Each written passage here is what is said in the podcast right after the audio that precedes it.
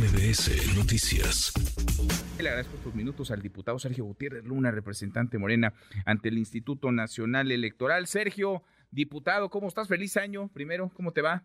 Feliz año, querido Manuel. Un gusto saludarte a ti, a tu auditorio. Gracias por el espacio y por poder este tema. Gracias, eh, muchas gracias. Pues eh, Acá sí ni trabajo te costó, no les costó en Morena el trabajo buscar pruebas, ¿no? Porque las pruebas las puso sobre la mesa el propio Marco Cortés, confesión de parte, relevo de pruebas, ahí está exhibido él y su acuerdo con el PRI, con el gobernador, hoy gobernador de Coahuila, Manolo Jiménez. ¿Cómo lo ves, Sergio?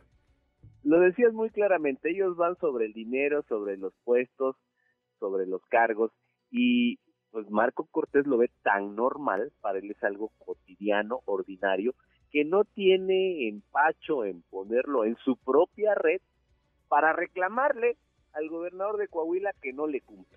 Y tú decías, vaya, hasta las direcciones de escuelas de nuestros hijos. Subió hace rato un, un, un tweet, bueno, un, posteo en la red X, donde decía que hay que defender la autonomía del Poder Judicial si ves bien el documento, ahí habla de la ratificación de un magistrado Bernardo. Sí. Entonces, ya nadie les cree esto porque cuando ellos hablaban, te acuerdas en otros momentos y ahora mismo que lo hace por esta defensa de los órganos autónomos y de los poderes, pues ya sabemos por qué lo decían. Lo decían y lo dicen porque quieren defender plazas, porque quieren defender cargos, porque quieren pactar estos cargos. Es increíble resulta, pues, eh, a ver, inaudito. Yo no recuerdo que alguien solito eh, confiese, pues, no, sé si es un delito, pero raya en lo ilegal y es muy poco eh, presentable, digamos, ese arreglo, porque uno puede entender que en un reparto de posiciones, a la construcción de una alianza, pues quien es más competitivo en una alcaldía lleve mano en esa alcaldía, quien es más competitivo en un distrito electoral, pues lleve mano en el distrito electoral. Eso uno lo puede entender y se dan esos acuerdos políticos cuando se construye, por ejemplo, eh, una nueva legislatura, porque hay un partido que va a encabezar cierta comisión en el Congreso, porque hay un partido que va a tener como prioridad ciertos temas y entonces se le va a dar eh, otra comisión. En fin, eso, eso sucede, pero que se pida el 20% de ciertas posiciones, por ejemplo. De, como de todas las subsecretarías, habla del 20% de todas las subsecretarías. ¿Notarías? oficinas de recaudación, juntas de camino.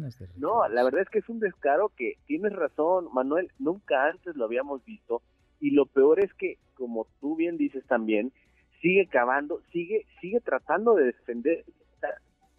¿De qué manera? No ha habido nadie, nadie que con, eh, digamos, razonabilidad pueda defender esto. Es más, su propia candidata, Xochitl, salió a decir ayer en varias entrevistas que es inaceptable, que no lo cree. Digo, yo no le creería mucho a Xochitl porque finalmente es el presidente de su partido, pero es lo que ella tiene que decir. Es decir, no hay manera de defender esto. Y ojo, tú decías algo, raya en la ilegalidad.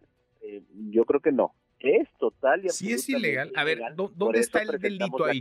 ¿Dónde ves el delito ahí? Porque entiendo que se ve muy mal, evidentemente, pero si no le cumplieron, pues, ¿hay delito? Sergio. Mira, no estamos hablando ahorita de tema penal, estamos hablando de un ilícito electoral. Lo que nosotros presentamos una queja en el INE. ¿Por qué? Porque la legislación electoral prevé la conformación de coaliciones, esto efectivamente es legal, pero no el reparto de esas posiciones están transgrediendo la norma y violando la Constitución y debe de haber una sanción severa por parte del INE.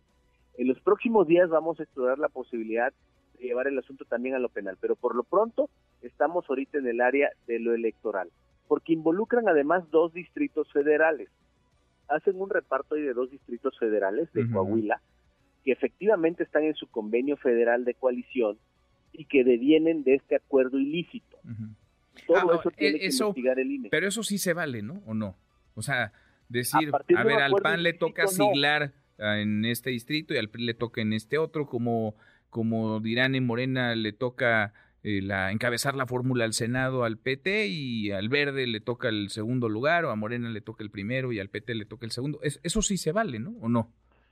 Sí, sí, de acuerdo ilícito. Mm, Me explico, entonces es lo que va a investigar el INE y nosotros en primera instancia le solicitamos al INE que requiera a Marco Cortés que exhibe el original que pues él mismo firmó y que él mismo exhibió en una foto en su propia red como principio de cuentas, para también ahí requerir a todos los firmantes, iniciando por el gobernador Manolo Jiménez de Coahuila. La verdad es que estamos en un caso único de la política, pues yo no sé si tal vez mundial, eh, Manuel, pero al menos en lo que recordemos de la política nacional, nunca un dirigente de un partido había subido un acuerdo tan grotesco, tan aberrante y además se aferrara a defenderlo creyendo que puede hacerlo. Pues sí, sí, lo sigue, lo sigue defendiendo.